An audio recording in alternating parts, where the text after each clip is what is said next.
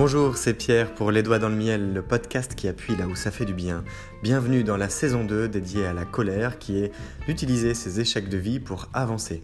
Nous allons partir en une cinquantaine d'épisodes depuis le rejet pour éviter la réalité afin de faire comme si tout va bien pour arriver à devenir individualiste pour nous sentir supérieurs afin d'exister. Cela fait suite à la saison 1 qui était dédiée à la bestialité, où nous avons croisé les mondes pour faire face à nos contradictions, depuis la comparaison aux autres pour se positionner afin de s'intégrer, voire de gagner sa place de dominant, et d'arriver à une sortie de route par manque de reconnaissance. Ici, nous allons parler de murs, d'échecs, de violence, de destruction, de guerre psychologique, de lassitude, de solitude, de perte de repères et de choses avant tout extrêmement personnelles.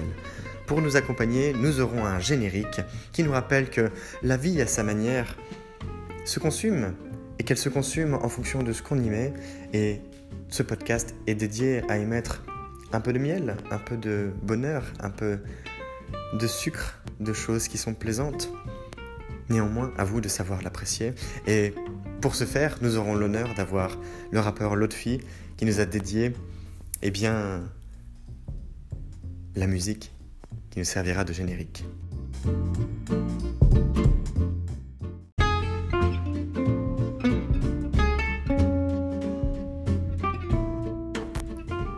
Est-ce que vous connaissez l'histoire du syndrome de Stockholm? Le syndrome de Stockholm, c'est assez répandu, c'est assez connu sur le principe, mais ça vient d'abord d'un hold-up. Et c'est un hold-up qui a tourné en une prise d'otage dans les années 70 pendant laquelle les otages ont pris la défense de leurs agresseurs. Ça, c'est le résumé de ce qu'on peut en savoir. En fait, c'est pendant l'été 73, il y a un hold-up qui a eu lieu à Stockholm et qui va mal tourner. Les braqueurs sont obligés de prendre en otage plusieurs employés et ils vont les séquestrer pendant plusieurs jours. Ça fait que à ce moment-là, eh bien, les forces de l'ordre sont obligées d'intervenir et de négocier pendant plusieurs jours et ça aboutira, la négociation aboutira finalement à la libération des otages. Sauf que la réaction des otages donne son nom au syndrome de Stockholm. Parce que les otages, leur vie a été menacée par les bandits. Et ils vont s'interposer à la fois entre leurs malfaiteurs et les forces de l'ordre. Et une fois qu'ils seront libérés, ils vont même prendre leur défense en refusant de témoigner contre eux et iront les voir en prison comme si c'était des spots, comme si c'était des amis. Vous avez peut-être vu la Casa des Papels là il y a des situations comme celle-ci qui sont décrites. Et c'est quand même une situation qui est complètement incroyable, qui est paradoxale. C'est ce qu'on appelle... C'est le paradoxe du syndrome de Stockholm. C'est-à-dire que les agressés vont développer des sentiments de sympathie, c'est de l'affection, euh, éventuellement de l'amour. Alors si c'est une amitié très forte, pourquoi pas même pour la création de couple. Ça peut être de la fraternité en se faisant des, amis, ou en tout cas, c'est pas exactement la même chose le fait d'être ami et de, de fraterniser. Ça va être de la compréhension et même une adhésion à la cause d'un son agresseur. Et c'est même, ça va même plus loin, c'est-à-dire que les sentiments vis-à-vis des forces de l'ordre sont complètement opposés. C'est-à-dire que les difficultés qui sont liées à la libération des otages proviennent des forces de l'ordre.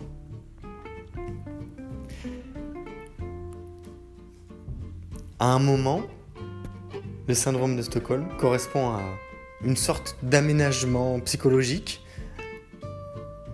dans une situation qui a été hautement stressante, pendant laquelle la vie de la personne qui est agressée, donc l'otage, la victime, est en danger. Et le fait que cette angoisse soit apaisée se trouve dans la projection, dans l'identification à l'agresseur. Je l'ai partagé en quelques mots dans l'épisode précédent, la veille. Dans l'épisode 98, l'individualisme, une maladie chronique. En prenant par exemple les professeurs de prépa, qui font payer à leurs étudiants eh bien, ce que eux-mêmes ont subi pendant leurs années difficiles, leurs années d'études, où ils en ont bouffé des livres. Alors heureusement que tout le monde n'est pas comme ça. D'ailleurs, je n'en fais pas une généralité. C'était un exemple. Avant de me faire taper sur les doigts. Quoique, peut-être que je serais aimé pour ça par eux. Enfin, une histoire de syndrome de Stockholm.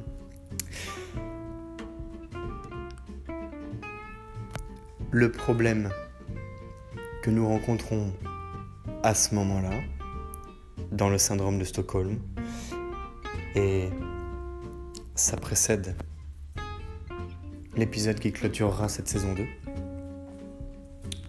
Le problème, c'est de commencer à s'identifier à la personne ou aux personnes au pluriel qui nous ont fait subir à un moment notre sortie de route, le risque étant même de reproduire exactement ce que eux nous ont fait sur d'autres personnes. Et le pire, c'est que nous pouvons le faire dans deux cas principaux, qui sont un, de parfaits inconnus, ou deux, les plus parfaits connus. Et c'est là que c'est terrible.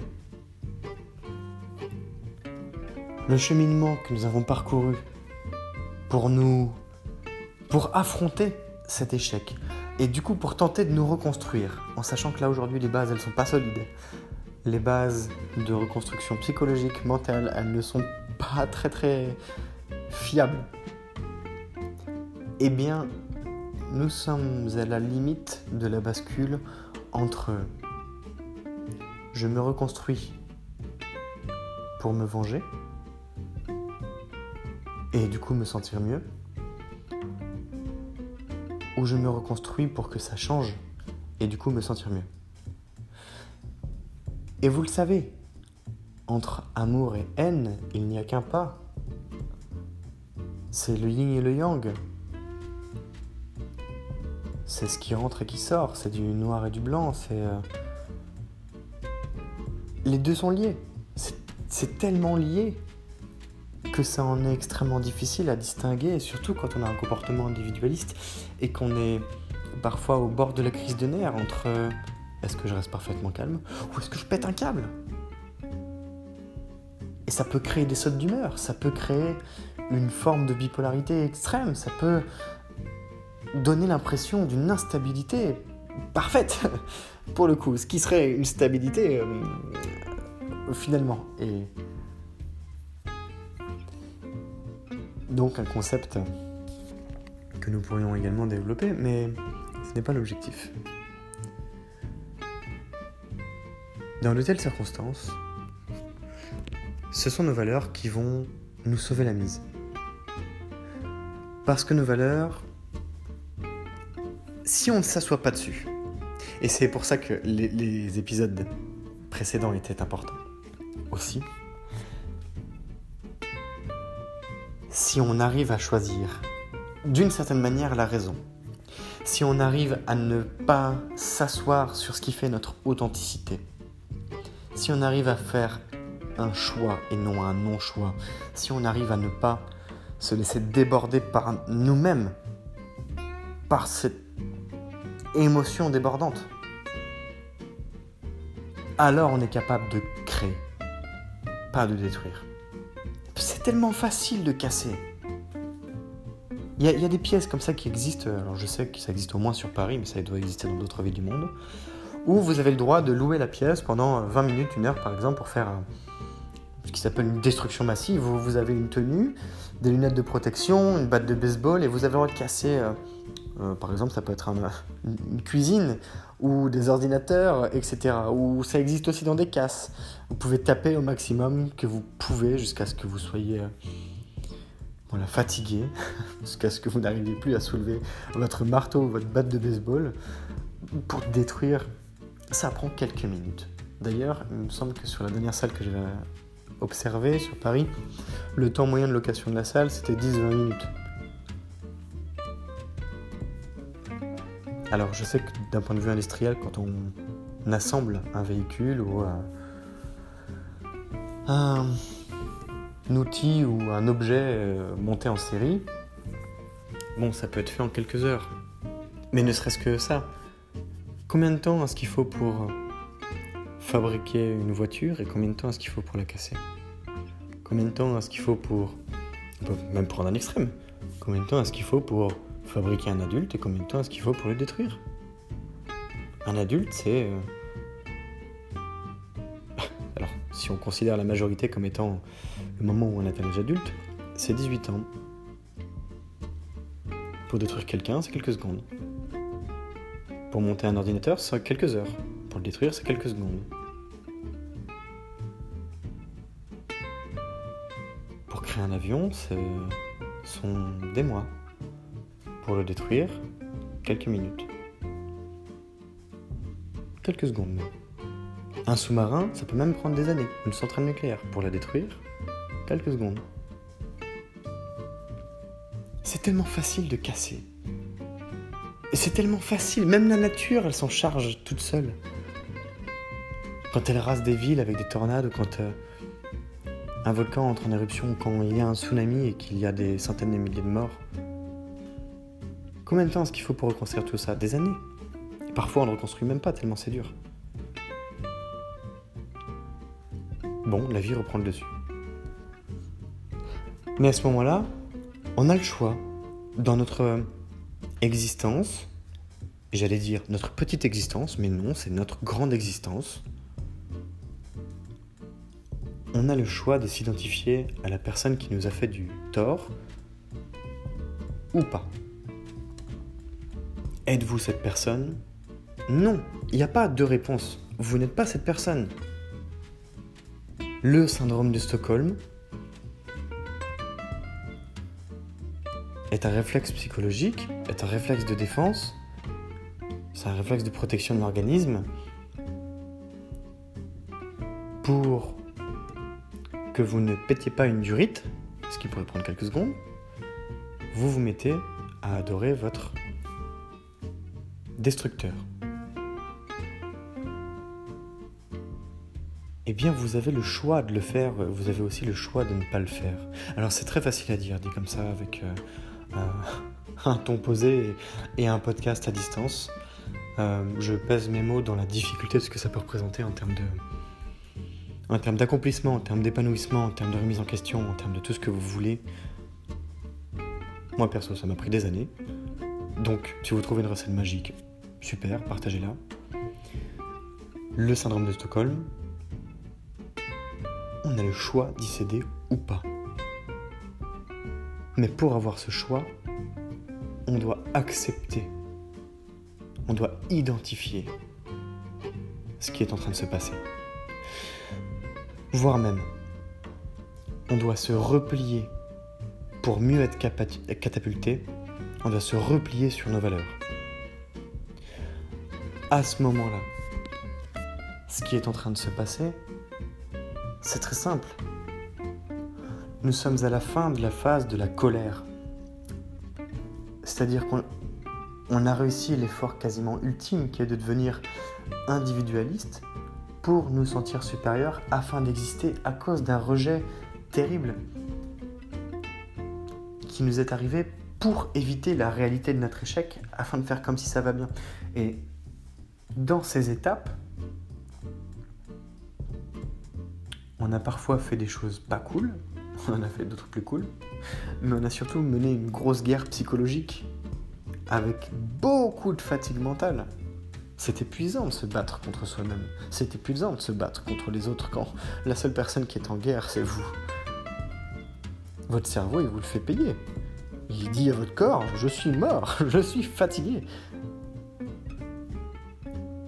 On n'est pas au max à ce moment-là. Et c'est pour ça que je dis que c'est un choix. Parce qu'on peut être à l'écoute de ça. Parce qu'on peut le faire. Ça ne veut pas dire qu'on le fait. Et ce choix, il dépend de votre... Euh, quelque part de votre culture personnelle. C'est également une réponse préprogrammée. Qui est plus fort que qui?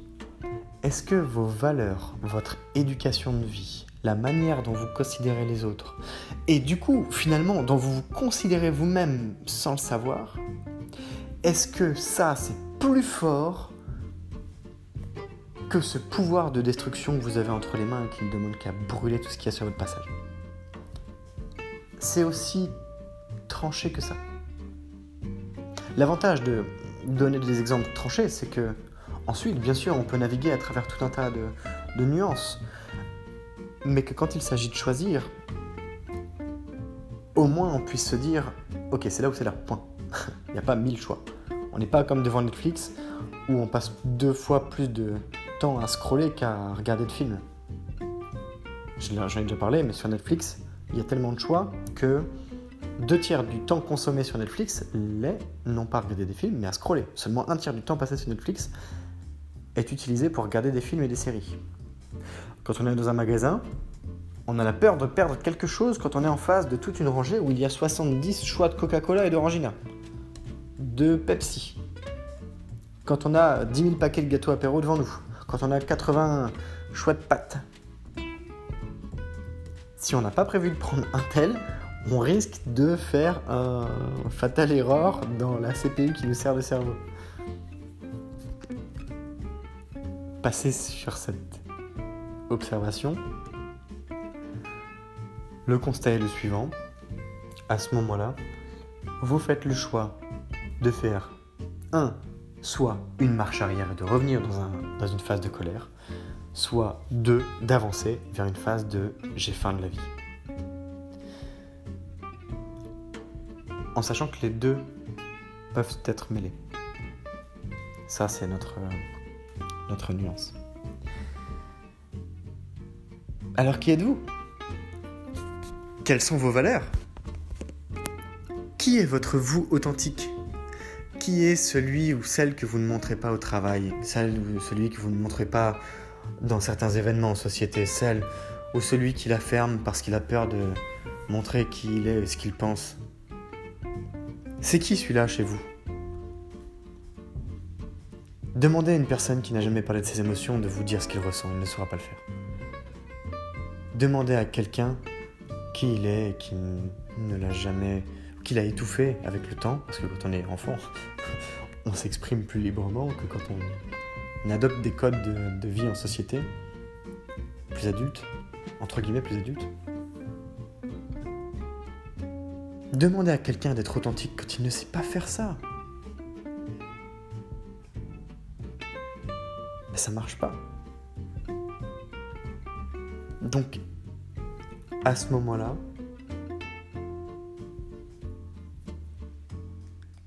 L'idée, c'est de considérer que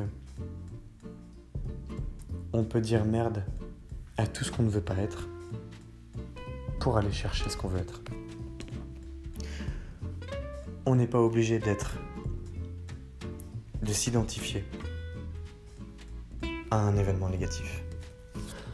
On n'est pas obligé de subir un syndrome de Stockholm parce qu'on a le choix d'être la personne que l'on veut quand on s'autorise à faire ce choix.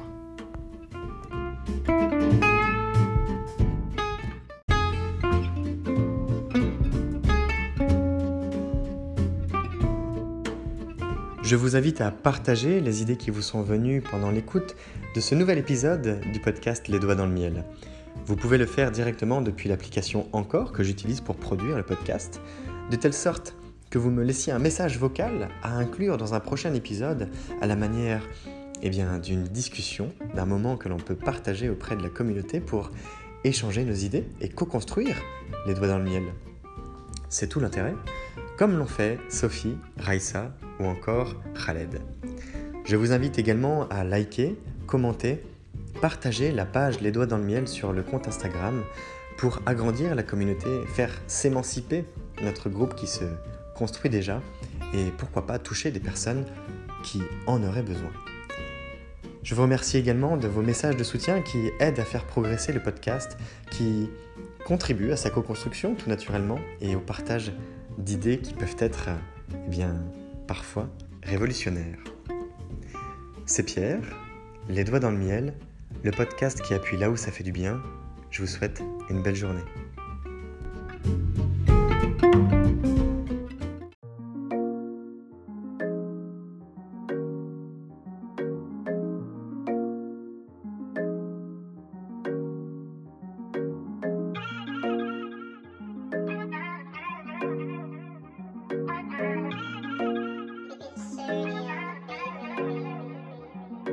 On te parle de valeur, non, n'aie pas peur, viens faire un tour sur le podcast, le podcast du bonheur, les doigts dans le miel, le miel dans le joint, je refais le monde avec mes mains, je fume et je m'en vais loin, je rêve d'abondance, d'assurance, de bonheur et de bienveillance. Avec certitude, je t'invite à prendre connaissance du podcast de changement, de se faire du bien-être, non, pas de pression, va faire un tour, viens faire connaissance, les doigts dans le miel, le miel dans le joint. Les doigts dans le miel, le miel dans le joint.